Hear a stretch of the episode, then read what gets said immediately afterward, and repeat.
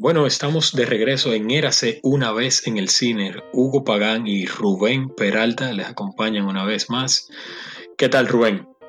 Todo bien, hermano. Aquí viviendo el hype de este fin de semana por el episodio de Game of Thrones y la película Los Vengadores Endgame. Tú sabes que para iniciar el podcast de hoy, yo creo que era más fácil buscar las, las seis gemas del, del infinito que iniciar este podcast de hoy. Pero se dio, la conseguimos y estamos aquí ya. Sí, eh, realmente. Y vamos a pedir de antemano algunas disculpas si hay algún inconveniente técnico, porque tanto Rubén como yo estamos en un hábitat que no es natural hoy. Hay algunos ruidos que no podemos controlar. Pero, pero, se pero aquí estamos. Mira, este, yo creo que y qué bueno que pasó eso, porque tenemos opiniones diferentes en cuanto a la película.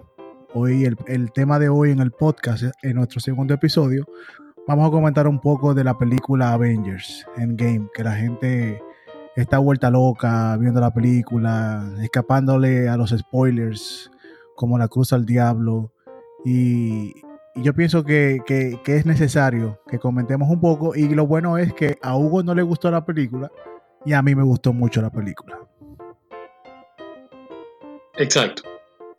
Entonces, Exacto. dale tú, eh, empieza tú con tus teorías conspirativas. Antes de entrar en las teorías conspirativas, yo tengo algunos datos que son de vamos a decir, de dominio popular, pero que entiendo son pertinentes eh, compartir.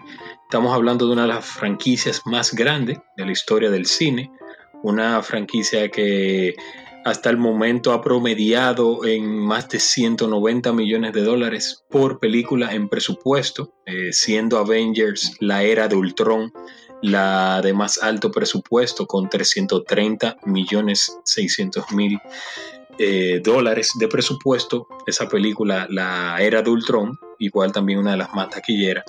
Y eh, es una, una, franquicia que hasta el momento ha invertido 3.8 billones de dólares en todas sus películas. Eh, y por el, por el otro lado, es una película que, perdón, una franquicia que ha recaudado de las más taquilleras, como dije al inicio.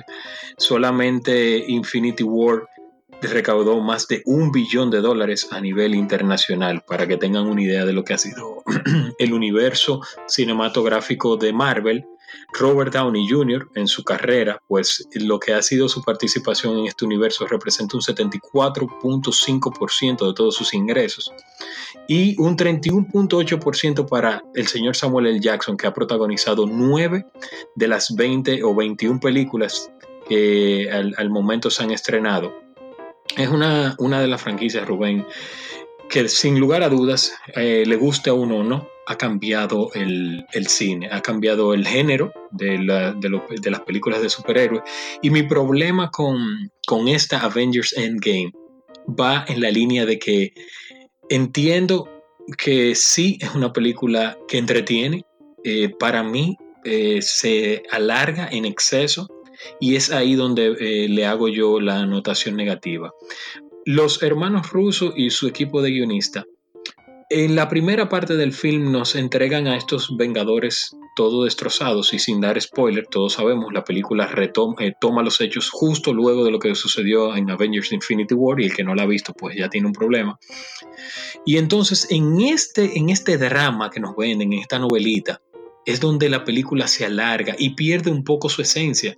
Avengers y Marvel y Spider-Man, Capitán América, Tony Stark y todos estos muchachos de Nick Fury siempre serán puro entretenimiento, no más de ahí. No me quieras vender a mí que Avengers son personajes que tienen unas capas sentimentales y que la, la viuda eh, Black Widow es una muchacha que está destrozada, que Iron Man ya es un hombre entrado en edad y que tiene otras prioridades. No, esto es Avengers, esto es piña, vamos a darnos piña, vamos al mambo, mi hermano, no me tenga una, dos horas dándome una novela, dándome a marimar, como le gusta a Rubén, para que entonces al final me dé nada más 30 minutos de golpe, de trompa y demás. No, hombre, no.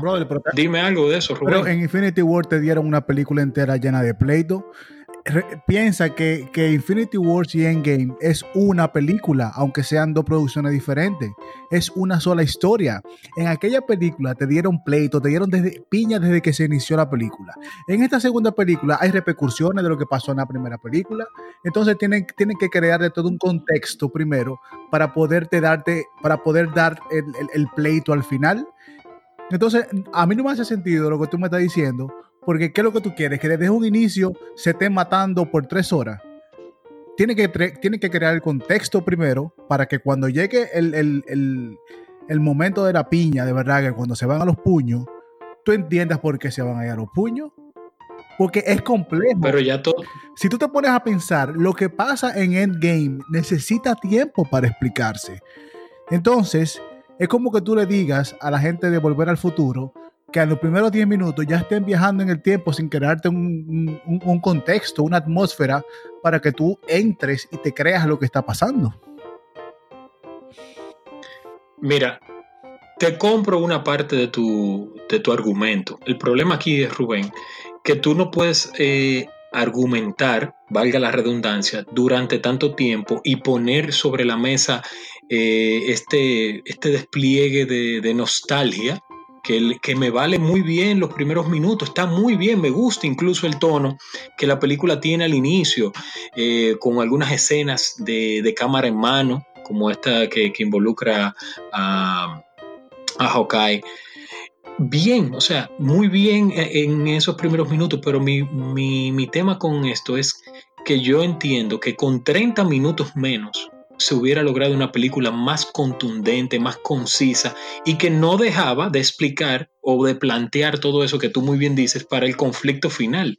Muy bien lo lograron en, Infinity War, donde incluso, Rubén, el trabajo era más difícil aún porque entraban personajes que eran muy poco conocidos y iba a ser la película que hasta ese momento iba a involucrar más héroes de, la franquicia del universo Marvel y lo hacen muy bien, dividen a los grupos, eh, a los héroes en grupos, como también lo hacen aquí, y en estas historias de línea paralela el montaje resulta muy bien. Aquí vuelven a utilizar este, este, este recurso, pero entonces se le cae o se le va de la mano con, sin, sin spoiler cuando cada grupo emprende el viaje que tiene que, que tomar. Para mí, en en ese momento, la película va en una montaña rusa que a veces sí te lleva, te da esta emoción, este thrill, pero a veces te deja en un vacío y no, y no de ritmo, o sea, no de que la película lo amerite. Para mí es que simplemente la alargas para, para empujarla, para, para llevarla a donde tú quieres.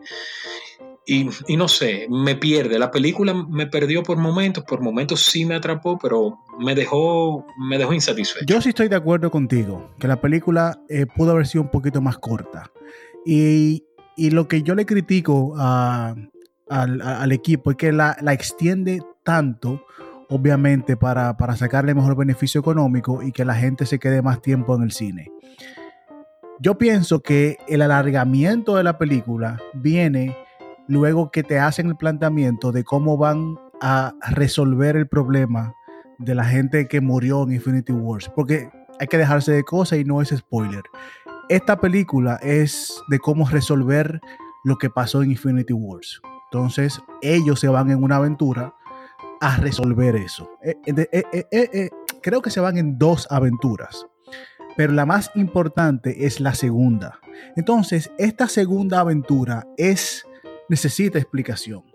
Y mi problema no es con la explicación ni con el drama de los superhéroes, porque eso es parte de los cómics. Todos los superhéroes tienen altibajos y se sienten una porquería y después viene, ese es el sentimiento de ser superhéroe.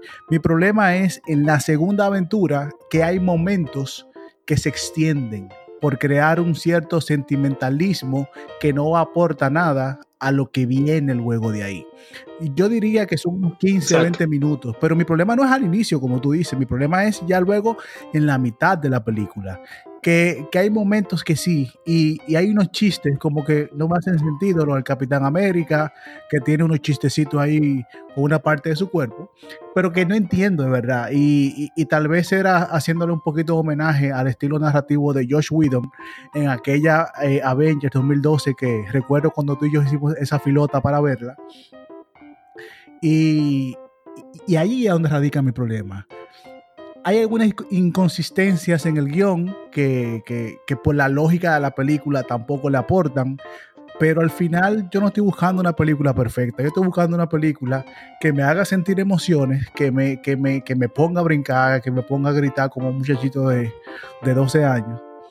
Pero, pero al final yo pienso que la película logra su cometido. Aún me quedo con Infinity Wars, creo que es mejor película y creo que Avengers, la de 2012, es mucho mejor película.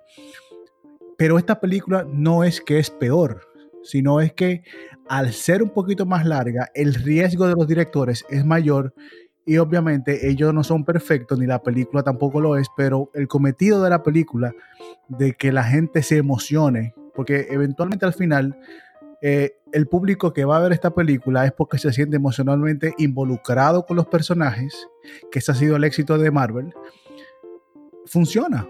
La, gente ha tenido su reacción y, por algo no quiere que le cuenten la película, que hay spoiler, que sí o qué, que sí o cuándo. Pero al final es imposible tú evitar emocionarte con, con las cosas que pasan en esta película.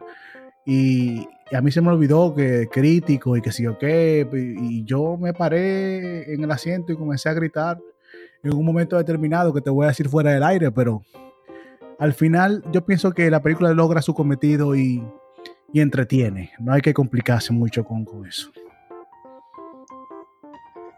Bueno, Rubén, ¿tú crees que, como tú bien dices, de esas tres horas y un minuto, eh, ¿Cuántas veces tú sentiste esa emoción, ese thrill de, de casi de pararte del asiento, como tú bien dices? Yo, igual que tú, tengo un momento que, me, lo voy a, me lo voy a reservar, pero incluye al Capitán América y es, ese momento llega en el clímax de la...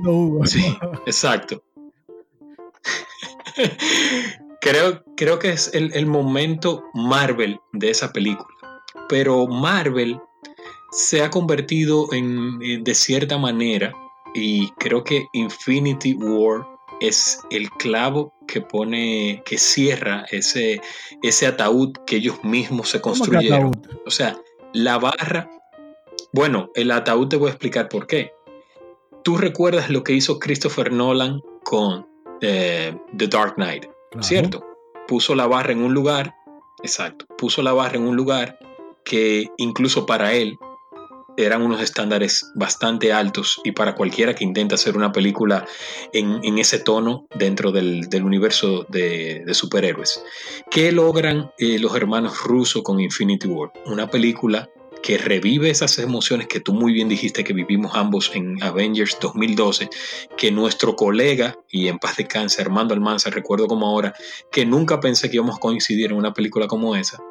Llegamos al programa todos y Armando había disfrutado la película tanto como nosotros, porque era una película que no traicionaba sus raíces.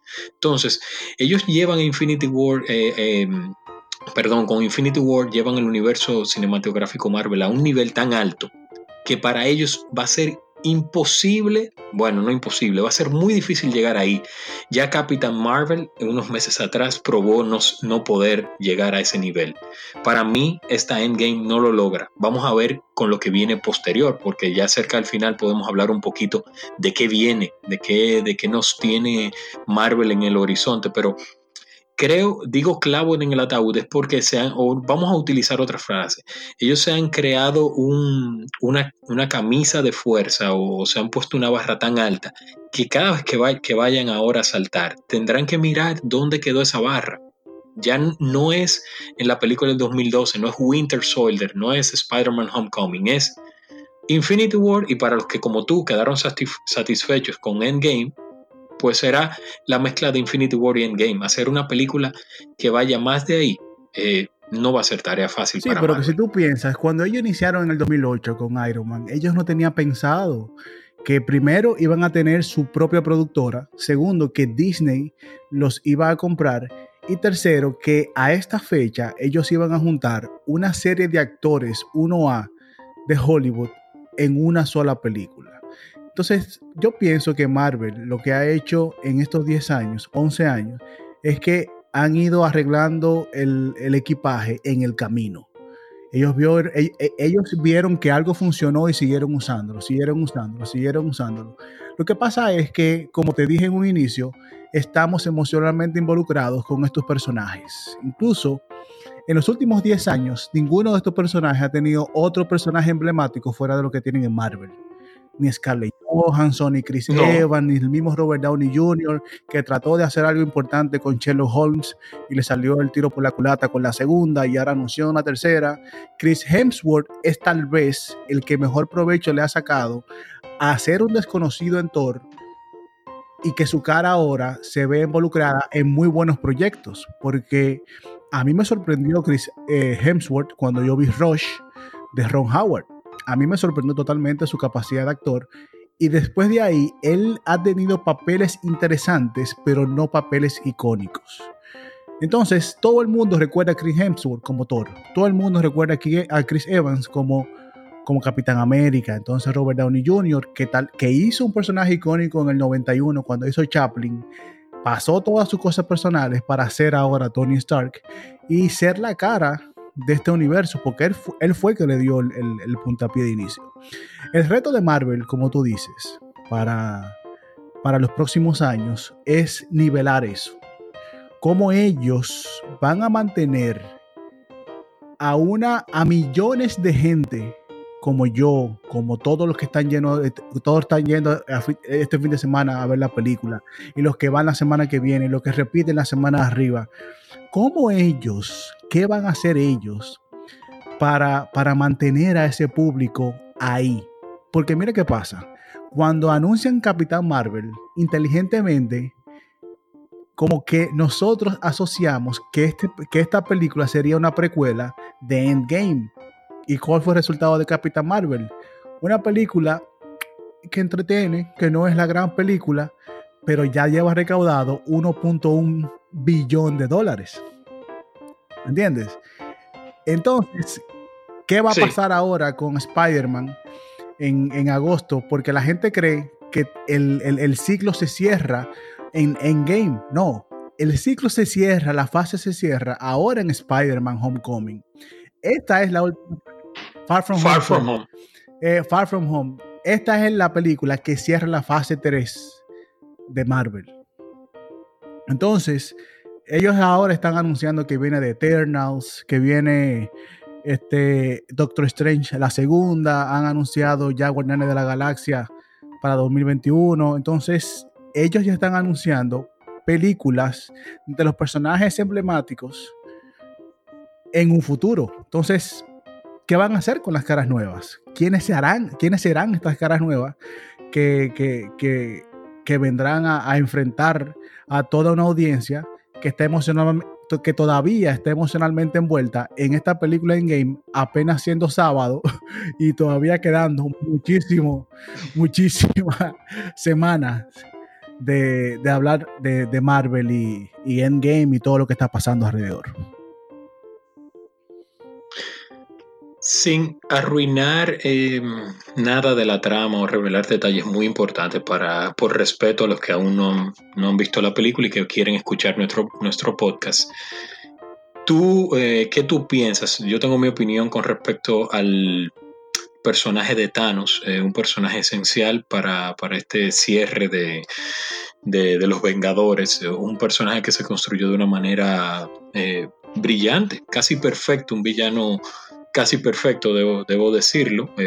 muy bien, muy bien lo que logró en, Infinity War y también lo que hace aquí en Endgame.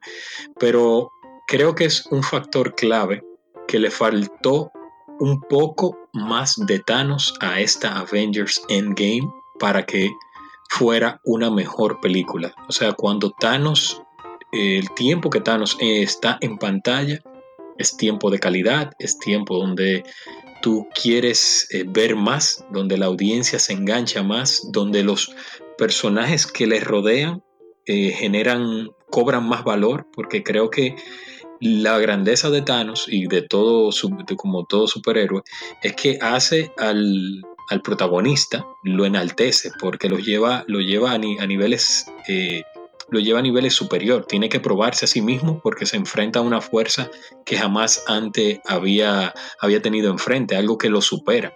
Y eso es lo que hacen los buenos villanos, hacer que sus héroes se vean como figuras aún más, más, más enaltecidas. Pero en esta, eh, debido al, camino que toman los guionistas, que hay que decir, Rubén, y esto es un paréntesis, en, gran parte la historia respeta a lo que hemos leído de la historia. Yo no soy un conocedor en profundidad, pero he leído un poco de, de, los, de lo que fue la historia de Thanos en los cómics y de, este conflicto de, de cómo extingue la mitad de la humanidad y todo. En, la en una parte es muy fiel a la historia, para ahí en otras donde toma unas aristas que se, se, distancia un poco de esto. Pero creo que en esta Endgame, y tengo que repetirlo, faltó Thanos, faltó un poco más de Thanos y menos de, de, de, esta despedida, de esta nostalgia, si se quiere, de estos personajes de que, bueno, no quiero seguir para no arruinar, pero me faltó más de lo morado, aunque suene a PLD, y menos de, los otros colores. Sin dudas, yo pienso que lo mejor de ambas películas, de Infinity Wars y de Endgame, es su villano. Thanos es, es este tipo de villano que cree que está haciendo lo correcto y todo el mundo se lo cree. Yo, yo, le creí lo que, su discurso de, de crear balance, y todo eso, y su resultado de, de, Infinity Wars, se ve, se ve lo que pasa ya en, en, en, Endgame. Y lo interesante de este, de este villano es que tiene propósito. Tiene un propósito que no solo data de Infinity Wars. recuérdate que, que Thanos fue que envió las tropas en el 2012 junto con Loki y siempre ha estado como, como el puppet detrás de todo, de la mayoría de las cosas que fueron pasando en todas las películas de, de Avengers. Y cuando se nos presenta este personaje ya en, en, en acción, porque vimos un Thanos moradito ahí en, al final de, de Avengers 2012 pero parece que todo eso cambió durante el camino porque el villano que vemos en Infinity Wars es totalmente diferente al que se nos estaban vendiendo y que, se, y, que, y que explican un poquito en Guardianes de la Galaxia. Este villano, aparte de ser eh, físicamente imponente, sus ideas y cómo las lleva a cabo hace, hace que sea aún más peligroso y que le tengamos más miedo. en este endgame demuestra que el que escribió este personaje o los que escribieron este personaje siguieron la misma lógica del personaje que conocimos en Infinity Wars y nos confirma que es un villano que es calculador, inteligente y que no improvisa. El que vio esta película se va a dar cuenta, y hablo de Endgame, se da cuenta de que Thanos es un tipo sumamente inteligente, poderoso e imponente y, calculador. Y, eso es lo que da miedo. A mí me dio miedo una muy buena secuencia en esta película. Que el tipo con una calma espiritual hace algo. Y yo me quedé. Dime más, como, como que el tipo, no quiero decir mucho porque es un problema, pero señores, Thanos, aparte de los protagonistas que, que son los, los, fundadores de Avengers del 2012, yo pienso que Thanos tiene una parte importantísima en esta saga. Y, yo pienso que ya ha pasado a la historia como uno de esos villanos en el cine de superhéroes que, que hay que estudiar y observar. Te lo voy a resumir en una frase. Él en un momento les dice a los Vengadores, ustedes no pudieron vivir con su fracaso. ¿Y eso a dónde los trajo? De regreso a mí. ¿Cómo, cómo, cómo es la frase, la, frase que él usa? Él usa una frase que es como que él es indispensable. Eh, inevitable. Soy inevitable. Cuando él dice eso, las dos veces que lo dice, a mí se me heló la piel. porque imagínate eso en vida real, compadre. Como, que, como que es un tipo que tú no, que, que, tu destino lo va a poner ahí por más que tú le evites. es así. Eh, sí, hay que mm, también rescatar, Rubén, cosas eh, muy acertadas de la película, que, que sí lo tiene. Me, me encanta el soundtrack, iniciando con con ese tema, como lo puse en mi artículo Dear Mr. Fantasy de, de Traffic, esa canción que, que, hay un cover de esa canción con Eric Clapton. Es esa canción que vemos en el intro, de verdad que, que me estaba, ya me estaba poniendo, como tú dices, ese sentimiento de que sí estoy ante una película que de seguro me va a mover hasta la última fibra. Eh, el soundtrack sí le hace justicia a la película. El, humor sigue estando ahí, ese humor ligero, lo vemos salpicado por aquí, por allá, mm, quizás no tan, no tan bien acertado, o sea, no tan bien aplicado como en otras películas. Em, muy bien lo de Thor y, y Hulk como los desahogos eh, cómicos, el comic relief del film, creo que, resultan bien, igual también eh, Ant-Man, que que para mí tiene, tiene una muy buena partida ahí. Eh, y Tony Stark, siendo Tony, siempre todo ese carisma que, arrastra ese personaje que le, dio una nueva vida al señor Robert Downey Jr. Y Capitán América, pues está en su prime, en, la película. Yo pienso que, como, como comentábamos eh, hace unos minutos, el reto no es solamente para Marvel. El reto también es para los actores de esta película. Porque no vamos a negar que, como dice Tony Stark, que parte del viaje es el final. Esto es un final para unos cuantos personajes y, no es un secreto. No le voy a decir que es un spoiler, pero yo creo que todos sabemos eso.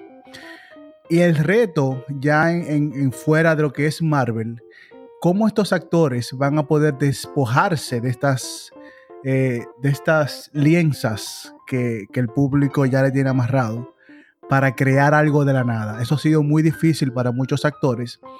Yo pienso que la nota más alta la puede tener Robert Downey Jr., porque es un actor que ya tenía carrera cuando llega al universo, no tanto como Chris Evans, que apenas lo recordamos de ser la antorcha humana en aquel desastre de los Cuatro Fantásticos, y Chris Hemsworth, que previamente a ser Thor era modelo, y Jeremy Renner ha tenido una muy buena carrera. Scarlett Johansson, y se diga, Scarlett Johansson es, aparte de hermosa, extraordinaria actriz.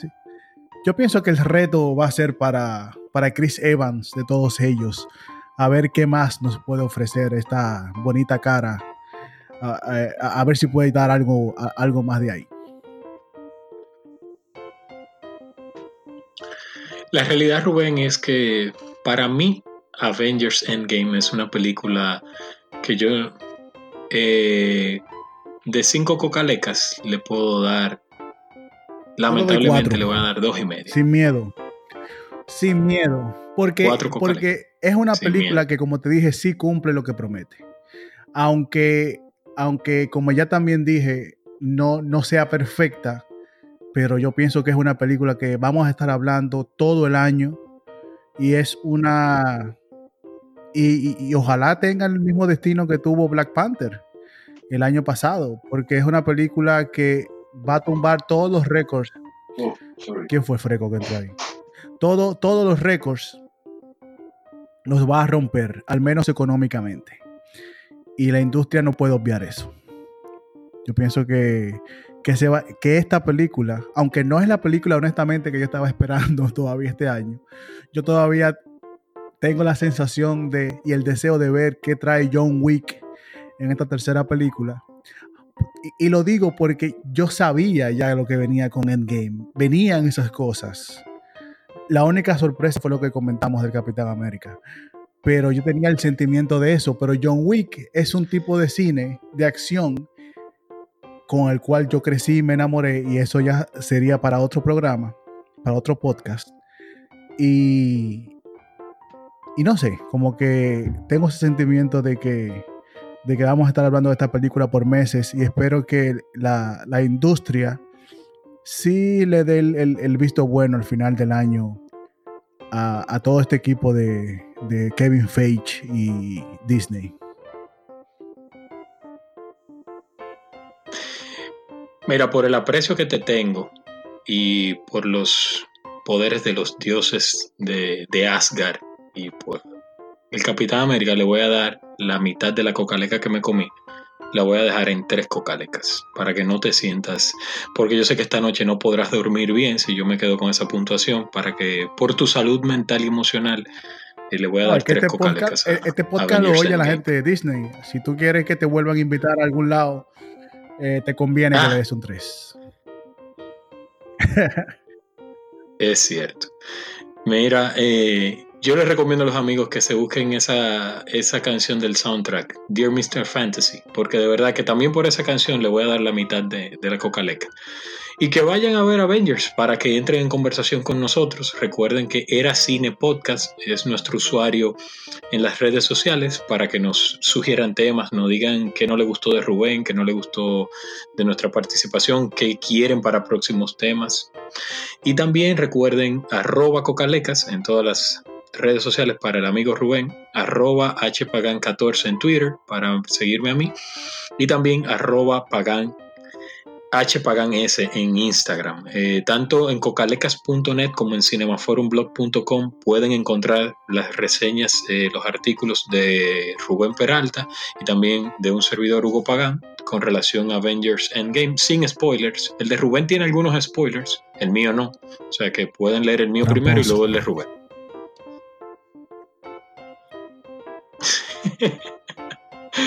Eh, y ese que entró a interrumpir fue Thanos. Eh, él anda por aquí. Eh, está un poco guapo conmigo por lo de la. Sí. sí, no, no, no aprende, no aprende.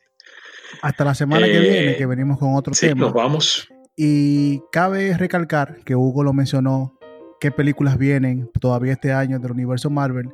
Spider-Man Far From Home se estrena en agosto y ahí yo espero que ellos expliquen unos cuantos cierres que quedaron, creo yo, inconclusos. Sí. Creo yo. ¿Sabes lo que nadie está espera, lo que nadie está esperando y creo que puede ser una película que le dé otro giro al universo Marvel y al mundo de Marvel? Eh, Blade, que ya forma parte de, de, todo este entrañado de Disney, entramado de Disney y demás. O sea, Blade en su reboot, que seguro que ya está en el horno, será una película que, sin que ellos van a anunciar todo lo que viene en el próximo Comic Con, si van, o en Disney 23, que es un congreso de todo, de todo el fanático de Disney que se hace en, el otoño por ahí. Ellos van a anunciar todo su, todas las nuevas películas que están trabajando, como hicieron hace ya unos tres años, pero, pero nos queda nada más sentarnos y esperar. Y Sí, los títulos están ahí, Rubén. Doctor Strange, eh, Capitán Marvel 2, Guardianes de la, Galaxia 3. Lo que no hay es fecha, pero sabemos, como tú bien dices, que en ese, en ese Comic Con y en esos próximos eventos, ese marketing está seteado para eso. Un abrazo. Hasta la semana que viene.